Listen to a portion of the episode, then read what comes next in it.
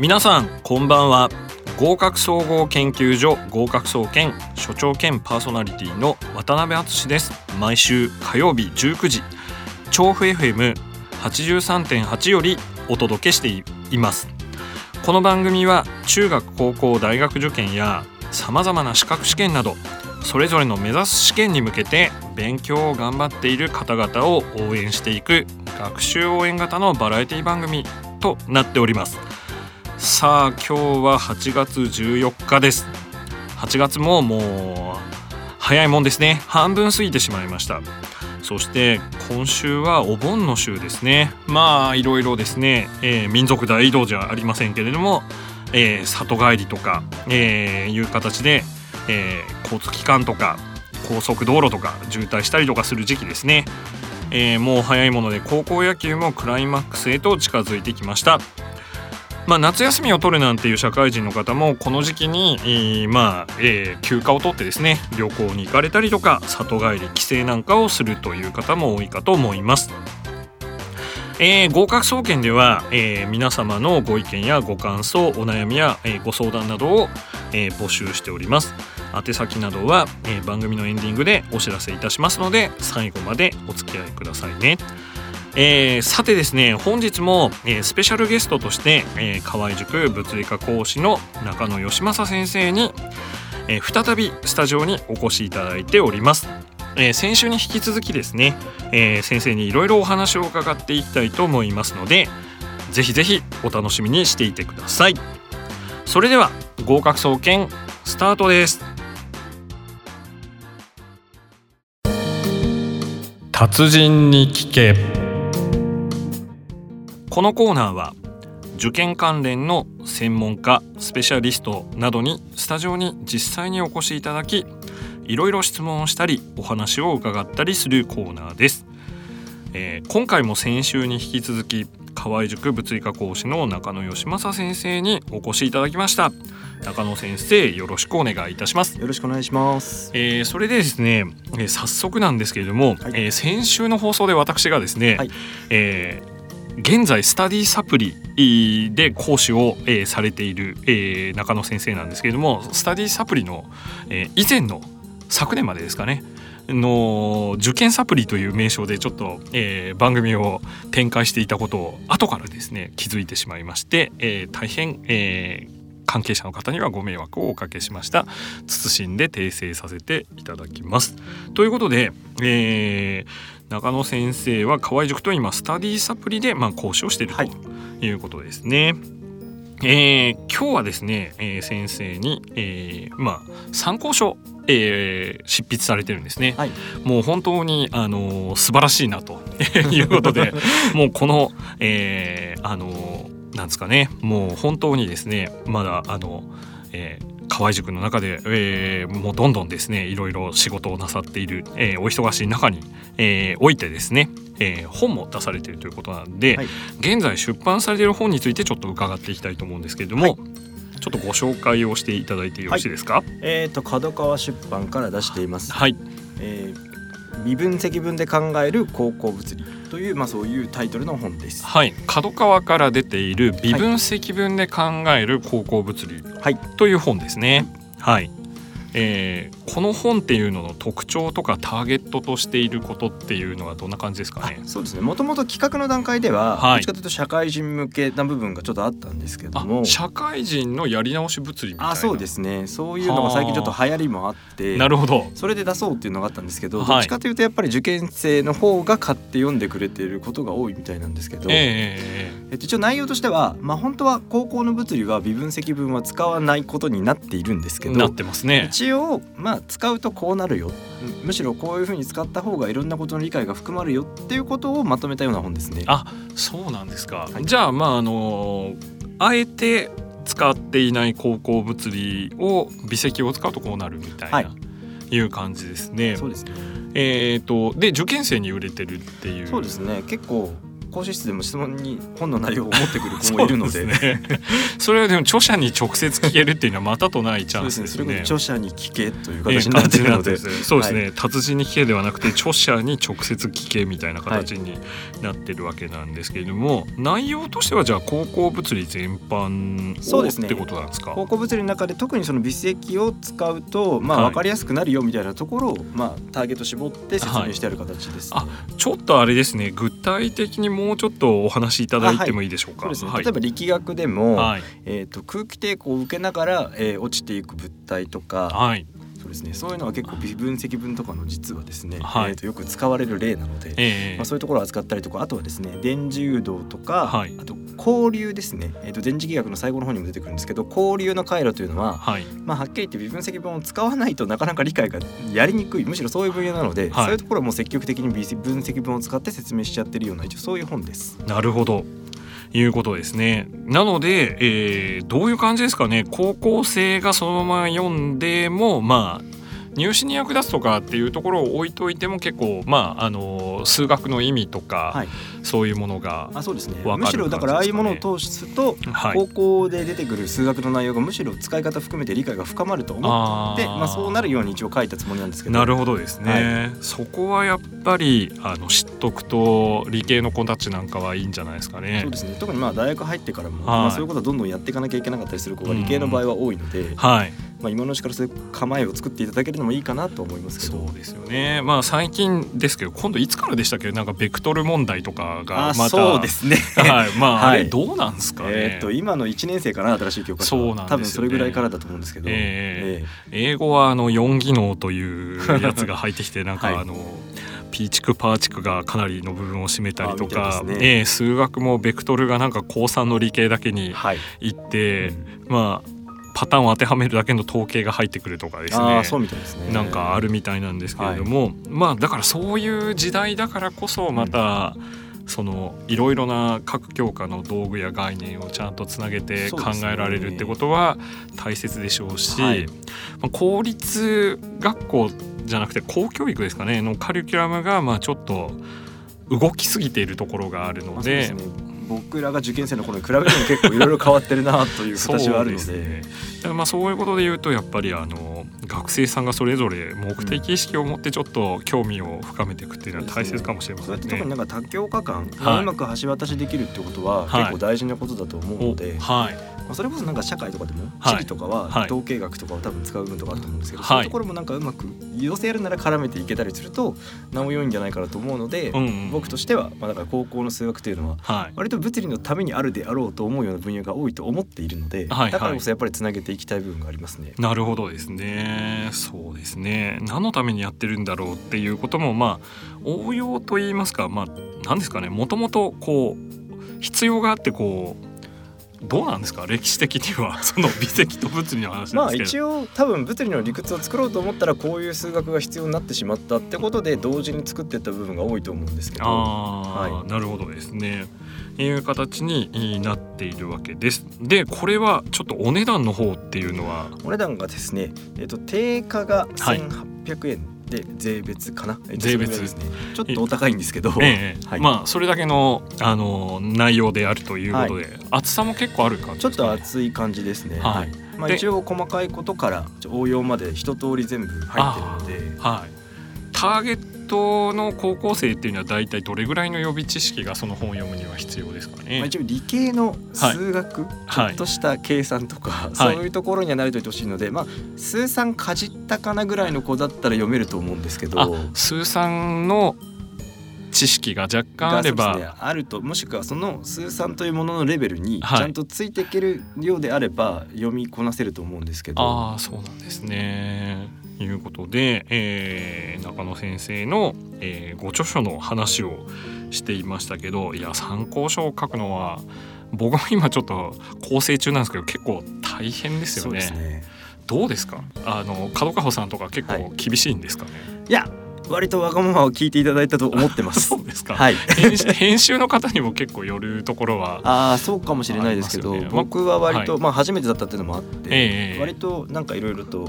なんかや柔らかくというか優しくやってもらいました。あ、はい、そうなんですね。ちょっとまたあのー、あれなんですよ。また秋ぐらいにですね、あのー、参考書の編集の方もゲストに呼ぼうとは思ってるんですけど、はい、学さんやっぱり今本当にあのタイトルが暴走中と言いますか、そうですね、うん、割となんかこう。まあ、秒速高速、えー、瞬殺瞬殺。瞬殺がいてなんかあの1秒でなんかできるとか毎日少しでもできるっていうのは多いんですけどそう、ねはい、そういう中からすると骨太な内容の本ですよね。そうですね、うん、割とそのなんかまあ、タイトル的にもおふざけなしというかあ、はい、まりそのきらびやかな言葉を使うわけではなく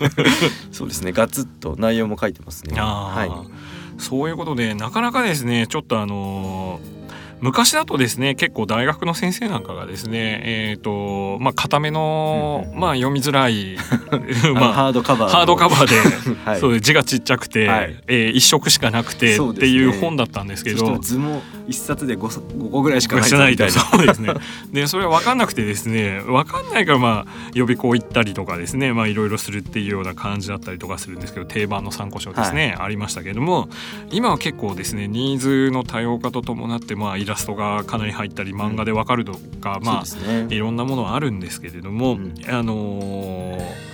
まあ、先ほど中野先生もおっしゃっていたことと私もあの完全に同意なんですけれども、まあ、いろんな教科っていったものっていうのは、まあ、全部役に立ちますし、はい、まあ、大学に行くっていうことになるといろいろ知ってて損することはないので、ね、なんか知って損ってことは絶対ないんですよね。はいはい、なのであの、まあ、効率を追い求めなきゃいけないっていう面もある一方で、はい、まあ、そういう背景のことっていうのを知っておくことが実は近道だったりするってことも、はいありますよね。はい、えー、今はえーと、また執筆中のものが。そうですね。今鋭意書いております。鋭意執筆中、はい、ねちょっと今年の受験生の方にはちょっと間に合わないっていうことなんですけど、ね、一応出版の予定としてもそれはもともとそうなっちゃってる感じなんですけどね、はい、どんな内容を今度は？あ一応基本で問題集ですね。基本の問題集あじゃあ今度は逆に。あそうですね。今度は普通に、えーと、と皆さんに使っていただけるようなどのレベルの子でも使っていただけるような入試の物理というレベルに対しての入り口になるような一応そういう問題集ですね。あじゃあそれはいいろいろ過去問とかを使ってってことですか？オリジナルまあそうですね。オリジナルも多いですけど、はい、まあ過去なるべく過去問とかにも触れられるように、まあ、そういうものに触れていける子になるための問題集みたいな、ね、なるほど、はい、ということで、えーと、先週ですね、えーと、放送を聞かれたリスナーの方は、えーまあ、ご存知だと思いますけど、まあ、中野先生もう本当にですね地理的にもあのスケジュール的にもかなりハードな、えー、と日程をこなしているわけですが、はい、その中鋭意執筆中ということなんで、はい、またそうですねえーと、本が出版されることを、えーまあ、出版された後でもいいんですけどもその時にまたちょっと番組にお越しいただいて、ね、説明をしていただけるといいかなというふうに思います。えー、以上達人に聞けのコーナーでした。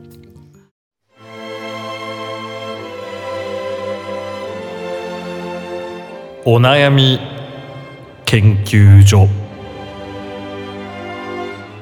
このコーナーはリスナーの皆様からのお悩みやご相談に対して真摯に向き合い共に解決への糸口を探っていこうというコーナーです。引き続き河合塾物理科講師の中野先生と一緒に、えー、考えていきたいと思います。中野先生よろしくお願いします。お願いします。さて今回はペンネーム物理が苦手さんからこんなお便りをいただきました。はじめまして。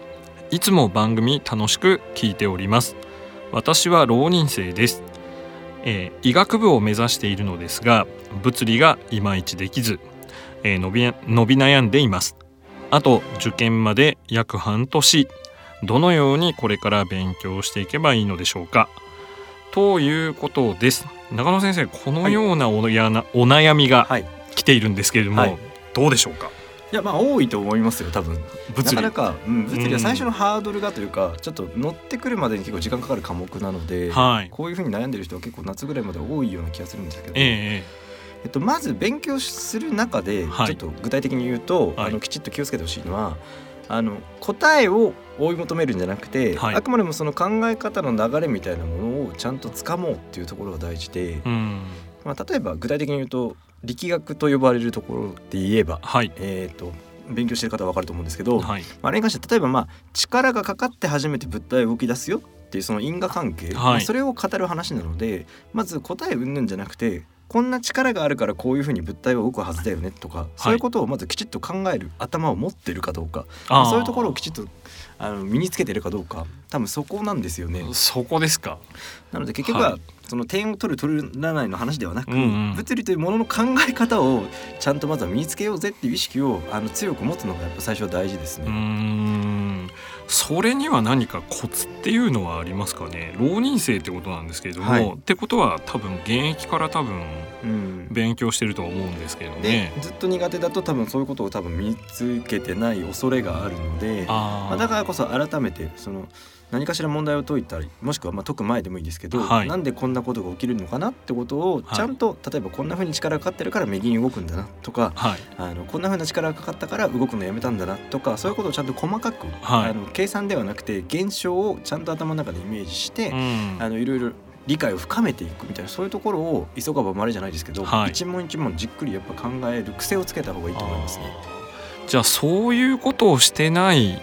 とまあそのなんですか対処療法じゃないですけど、はい、この問題はこう解きゃいいんだみたいな感じでやってるとやっぱりなかなかそうですね、うん、なんかいろんなものがなんかバラバラになっていて、はい、ファイリングされてないような状態になって 結局忘れちゃったりとかしちゃうと思うので。ありがちかもしれないですね。はいそうですね。なんか割とねなんかまあ僕の担当は英語で以前働いてたなんちゃらゼミナールではですね 数学やってましたけども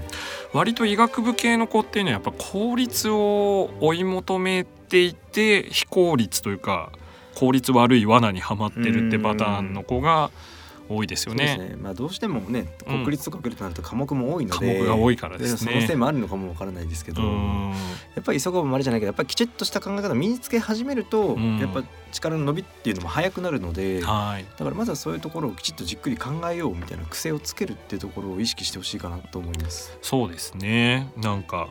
あのー、まあまま間違っていてまあ、究極的に言うと問題が解けなくても、うん、まあ、こうすると解けないんだってことを体験しておくっていう作業っていうのは、まあ、どうしても理系の科目なんかは大切なことですね。そうですね。僕なんかはねマイナスというか負の学習って呼んでるんですけど、はい、まあ、こうやってやっていくとハマったこうやってやって解けなかった。だから予習の時間は無駄だったとか昔数学教えてる時言われたんですけどまあ、それはだから予行演習してこうやるとハマるよって間違えるよ、いけないよってことを予行演習してるわけだから、はい、無駄じゃないよって話をしてるんですけど、はい、医学部の子なかなか伝わらないんですよね。どうなんですかね。ねどうなんですか。まあそういう医学部のっていうふうに言うとちょっとまた良くないのかもしれませんけど、はい、じゃあ物理の場合はもう一度繰り返すとその背景にあるというかその背後にある、因果関係ですとか、はい、まあ、そういったものを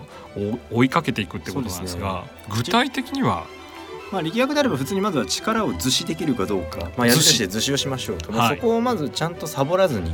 あのこれぐらい簡単にできるよと思わずに、ちゃんと丁寧に一個一個考えれるようにしてほしいかな。あはい、じゃあまあその関係の図を書いて、力の図を書いて図を書いて。あとはそれを式に起こしていくだけなので、はい、問題を解くにしても、はい、だから逆にその力の図とかができれば、はい、基本的には問題を半分解けてるようなぐらいになってたりするんですよね。そうなんですね、なるほど。そうですか。じゃあまだそのやり方をちょっともう一度基礎に立ち返って勉強してもらえればこれから伸びる可能性もかなりあると、それでどっかのまあ力学だけでもどっかの分野でもそうやってなんかきっかけが分かると多分他の分野にもその考え方自体が伝わっていくはずなので、はい、いろいろとうまく聞いてくると思うんですけど。なるほどですね。逆にダメな勉強法っていうとどんな感じですかね、まあ、とりあえず問題を一通り解きましたとか問題集一通り終わら一応一通り解きました 以上みたいな。結局ただ通り過ぎただけみたいなそういう学習がまあこれはどの科目もそうだと思うんですけど、はいはいやっぱきちっとなんかそこから何かをつかもうっていう意識のもとで頭の中にいろいろ定着させようっていう意識でやらないと、ただの空回りになってしまうので。ちなみに先生はやっぱり物理学科に行かれていたんで、はい、割と物理は好きだったんですかね。そうですね。はい、きっかけとかっていうのはどんな感じですか、ね、まあもともと小学校の時からそっち系の話は好きだったんですけど。滑車とかですか？小学校あ滑車とかそうですかね。力とか。あ電気の話。あ電気ありますね。ハンダ付け工作とか小学校の時よくハマってやってたので理系ですね、はい、はいはい。全然回路の話とかその頃分かんなかったですけど。はいはい。まあでもなんか電池使う実験の話とか、はい、回路っぽい話は小学校の時から好きでしたね。はいじゃあ割とその、まあ、中学小学校中学高校っていうふうに来て、まあ、大学も物理学科ですけれども、はい、でいらっしゃいますけれども、まあ、割とそういうところは。そうですね、はい、魅力っていうのは何ですかね？やっぱり少ない原理で説明できるってことですか、ね、あそこが大きいかなと思いますね。やっぱりその頭に入れなきゃいけない知識は少なくて済む、だけどい。ろんなこんなにいっぱいのことがたくさん考えられるんだよってところが楽しいかなと。いや本当に今ですね中野先生が話している、えー、表情をですね YouTube とかに撮ってあげたいぐらいの やっぱ物理愛してる感ですね。だからせっかくやるんだったらそのですね中野先生が今言ってるような楽しみをやっぱり体験できるぐらいまでやった方がいいっすよね。ね。まあもう本当にこの物理が苦手さんっていう方はまあ医学部っていうことなので、まあ、将来的にはそんなにまあ医学えー、あの物理っていうこととは離れていってしまうかもしれませんけど、ね。はい、やっぱ考え方とかそういうものっていうのは、はい、なかなかあのまあ他の科目で身につかないものっていうのはありますからね。ね。やっぱ特にまあ数学もそうだと思うんですけど、はい、因果関係とかその論理的な流れとか、はい、そういうことを身につけるのに一番いい材料でもあるし、うんうん、そこで培ったなんか頭の回し方っていうのは、うん、いろんなところに絶対活かせるので、そうですね、せっかく物理という楽しい科目を選んでるんだからそれを通していろいろ身につけてくれていいなとそうですね。力がこもってますね。やっぱり。そうですよ。もう純粋なんですよね。もう本当に物理楽しいから物理やると。大学にも行く、いうことですね。であの就職しようと思うとはあってなるっていう。まあ物理はそうでもないんですかね。僕はあのはあってなりましたけど。いやあんまり一人友達で銀行員いますけどまああんまりどっちかというと大学院残ろうぜ組が多いのかな。なるほどですね、はい。いうことなんで、まあ、あのプロとしてはお勧めできない違うか、えー、かもしれませんけれどもあの受験勉強ですね、えー、これからやるなら楽しくやりたいということなので背景をえー、丁寧に、えー、でまあ力学なんかの場合はきっちり図に書いていくっていうことができるのかどうか、はい、そうですね。じゃあ問題の台数的には？まあ全科目で百数台とかでいいんじゃないですかね。本当に最低限の例題なんていうのは。じゃあそういう例題をちゃんと使って原理をちゃんと抑えていく。まあ、他人に説明したりするのも結構いいかもしれませんね。そうですね。それは僕よくやれって言ってて。あそうなんですか。まあ実際その喋んなくていいけど、はい、ボソボソ説明しながら時の人がするといいよみたいな。ねそうですよね。はい、まあはためにはやばい人かもしれませんけどで、ね,、もその作業とても大切ですよね。はい、うんということなんですけれども。どうでしょうか？物理が苦手さん、えー、ちょっとでもヒントになったら嬉しいなと思います。まだ夏もあと2週間ありますのでまああのその間に1学期とか夏期講習の教材とかを、えー、ちゃんとやっていただいてもいいでしょうしそね、えーえー、それでなくてもですね、まあ、ちょっと、えー、代表的な問題集とかの例題を、えー、先ほど中野先生がお話ししてくださったような形でもう一度、えー、練習し直してもいいんじゃないかなと。しっかり理解して繰り返してやってください。と、いうありがたい言葉をいただいたところで、えー、このコーナーを閉じたいと思います。以上、えー、お悩み研究所のコーナーでした。えー、このコーナーではお便りを募集しております宛先は番組のエンディングでお知らせします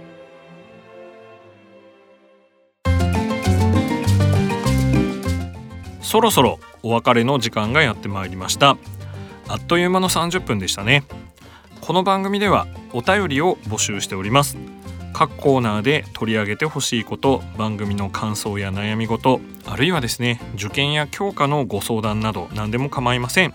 どしどし送ってください。宛先はメールアドレスを申し上げます。すべてアルファベットの小文字で gokaku music-bunker.com 合格アットマークミュージックハイフンバンカードットコムとなっております。また私がですね2005年からずっとやっておりますブログ「ある予備校講師の日常」まあ、このように検索エンジンで打っていただけると、えー、ブログが出てきます。こちらの方からでも、えー、まあ、お便りなど送れるようになっております。ツイッターもやっています、えー、合格総研でアットマーク GOKAKUSOUKEN こちらもフォローお願いします。なおミュージックバンカーで検索するとミュージックバンカー公式ウェブサイトトップページのラジオ番組一覧に宛先へのリンクがございますのでこちらからも送信が可能です。ということで今週はここまでです。中野先生2週にわたりありがとうございました。ありがとうございました。えー、ということであの中野先生には実はですね来週も再来週も出ていただけることが決定しました。本当にありがたいです。ということで、えー、中野先生へのご質問どんどん待っておりますのであるいは物理の勉強法とかあるいは大学で物理学科ってどんなとこという話でも構いません。あとは先生は再受験をされていますので再受験の話なんかも、えー、聞きたいという方があればその、えー、話もリクエストしてください。ということで、えー、お相手は私渡辺敦でした。この後30分は竹本塾長この世は思い通りをお送りいたします。それではまた来週火曜日19時より、えー、お会いいたしましょう。さようなら。